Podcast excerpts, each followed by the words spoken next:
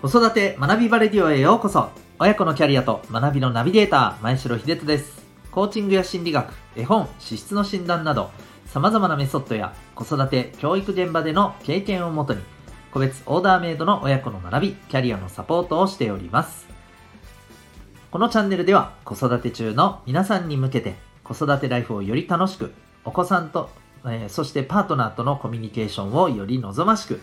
というテーマを軸にですね、えー、そのためのヒントなどシェアさせていただいております。オンラインサロンともいくパパの学び場会員の方はすべての回をお聞きいただけます。えー、そうじゃない方はですね、えー、大体まあ週に1回ぐらい、えー、一般公開の回がありますので、そこでお聞きいただけます。えー、ということで、まあ、毎日10分程度のながらで学べる楽しい時間ご堪能いただけたらと思います。さてさて今日は第47回でございます。えー、経験することのメリットとデメリットというお話をしていきたいと思います。その前にですね、えー、まあ、オンラインサロンのご紹介と、それからサロンのメンバーの方に向けてご連絡とさせていただけたらと思います。えー、まず、この、えー、ラジオを毎回聞ける、えパパさんのためのオンラインサロン、ともいくパパの学び場で、えございます。えー、パパさんがですね、まあ、忙しい中ででも子育てのこと、そしてパートナーシップとのこと、まあ、パートナーシップのことですね。はい。えー、家事のこと、勉強のこと、もろもろですね、えー、ここで学ぶことができます。基本的には毎日発信しているこの約10分前後のですね、えー、ラジオであったり、そして、えー、定期的に、だいたい月2回以上ですね、行っている勉強会っていったところでですね、えー、私もそうですけれども、他のパパさんとのね、交流もしつつ、えまあ今ちょっと困ってることとかですね、悩んでることなどもご相談いただいて、えそれがより良き方向にですね、えまあ、解決したり、え改善していったりっていう、そのための時間にね、えしていただけたりもできます。えまた、えパパサロンならではということで、え飲み会も懇親会もですね、えー、行っております。まあ、オンラインでの懇親会っていうこともありますし、ちょっとコロナの状況も見ながらですね、少人数で、え、リアルでの、はい、懇親会っていうのもですね、やっていこうと思っております。ちょっとできれば、あの、今月、まあ、状況も見ながらですけどね、え、懇親会もやっていこうと思っております。え、大体月、月後半のところね、やっていこうと思っております。はい。まあ、そんな、えー、オンラインサロンともいくパパの学び場でございます。興味がある方はですね、えー、ぜひこの放送をお聞きになった後ですね、はい、このコメントの方にリンクがありますので、そこからですね、ウェブサイトの方をご覧になっていただいて、えー、もしよろしければそこからお申し込みいただけたら嬉しいです。はい。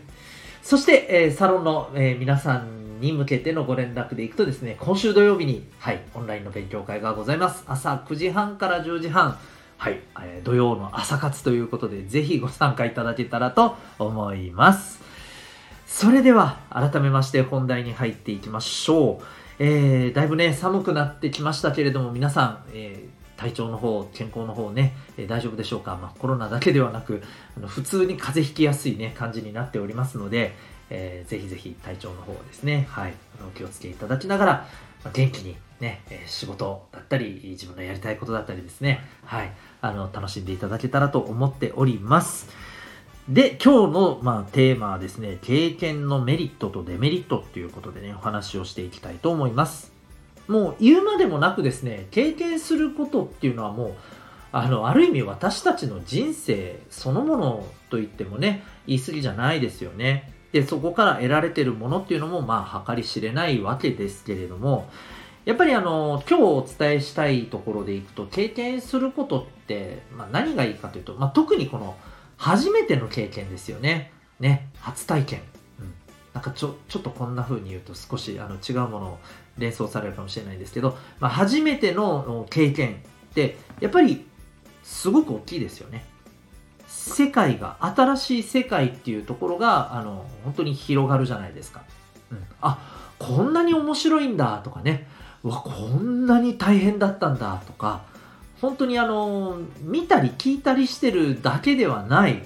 えー、本当のこう感覚っていうのがね、えー、本当のその世界っていうのが、えー、そこでこう感じられるわけですよ。まあ、僕も本当にこれまでいろいろなね、初めての体験っていうのをやってきたわけですけれども、特にやっぱり忘れられないことの一つがですね、はい、あの、変な話しませんからね、はい、えっ、ー、と、初めてね、ダイビングをした時です。あの、海に潜る方ですね。うん。もうね、本当にね、宇宙ですよ、あそこ。はい。あの、いや、本当に、なんかね、もう違う世界だなって思います。で、やっぱりね、不安っていうかドキドキ感もあるんですけれども、それ以上にね、この泳いでる魚もそうだし、えー、それからやっぱりこの海のあの地形ですよね。うん。あ、すごいな、なんだろう、この、なんか地面のあの真っ平らじゃない、もうどこまでも行こうと思ったらね、もう本当に深みがわからないところだってあるし、えー、すごくもう何がどこが天でどこが地かわからないような、あの海の中の世界ってね、本当に初めて見た時ってすっごいもう感動っていうかもう何て言うかね、衝撃ですね。うん。こんな世界なんだらすげえな。地上と全然違うじゃねえかっていうね。うん。本当にあの世界が広がるっていうのをもうあの一番如実に感じた初めてのね体験だったと思うんですよね。皆さんにとってもね、初めての体験ですごく世界が広がった、世界観が変わったっていうことあると思いますが、で、そんなね、あの、やっぱり経験から得られる新しい世界を手に入れる、新しい世界を感じるっていうのってすごく大きいじゃないですか。だからこそ、あのやっぱりお子さんにはですね新しいことを経験するっていうのはすごくね大事にしてもらいたいんですよね。僕もやっぱり親子サポートでこう学生の皆さんにやっぱりいろんなことを経験するべきだよともちろん初めてでね怖いとか不安なところもあるだろうけどもそこにどんどん踏み込んで少しずつでも自分のねペースでいいから踏み込んでみることによって新しい世界が広がってもっと面白くなるよと。もっと世の中楽しくなるよと、えー、そんなね話をしていますでね一方経験することのデメリットこれもね、やっぱり特にこれは どっちかというと初めての経験っていうのがこれからたくさんあの訪れるであろう、えー、子供たちよりは我々大人の方だと思うんですけれど、えー、経験することのデメリットということもやっぱりね知っておくべきだと思うんですよね。えー、まあいくつかあるんですけれどもまず一つはですねやっぱりこれが一番大きいかなと思うんですけど経験するとですね分かったつもりになっちゃったりするじゃないですか。あ、こういうもんなんだ。あ、海の中こういう感じなんだね。ああ、うん、まあまあ、なるほどね。大体分かった。みたいな。そんなことってないですかね。うん。で、僕はこう、経験って一回したら、もうそれで、はい、あの、終わりっていうものじゃないと思うんですよね。やっぱり重ねていってなんぼだと思いますし、1回目と2回目の経験では全然また感じることとかあの気づくこととか、まあ、学んで吸収できることって全然また違うと思っているんですよ僕は。なんでかっていうと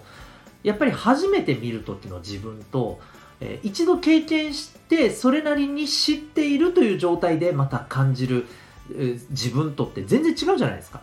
で自分の状態とか、えー、自分のこの成長段階っていうのが違うと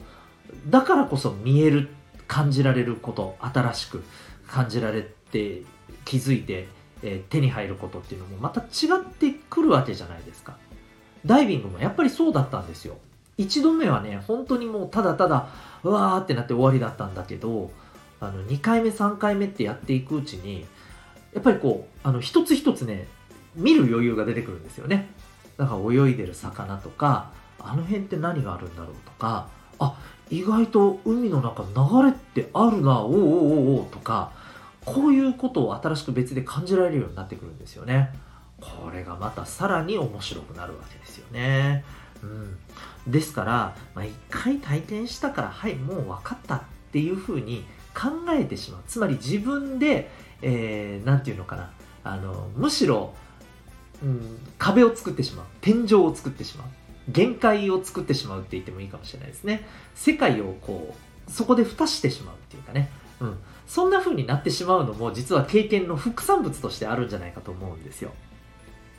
どうでしょうか？はい、伝わりますかね。うん。この感覚は、ちょっとね、もったいないと僕はやっぱり思うんですよ。まあ僕自身もね、あの正直、こうやって言ってる自分自身も、まあそういうふうに思ってしまうことってやっぱりちょくちょくあるんですよね。本当にこれ自分自身に対しての、あの、戒めでもあるなぁなんて今言いながら思ってるんですけど、うん。やっぱり重ねてなんぼだなっていうことだったり、あとね、経験をしちゃうと、これまたそうなんですけれども、あの、経験だけに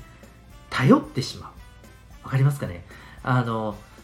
経験すると、この経験をもとに人間って、えー、物事を見ていったり判断したり、えー、それによって行動を選択していったりするんですよね。で、もちろんそれは経験することで次は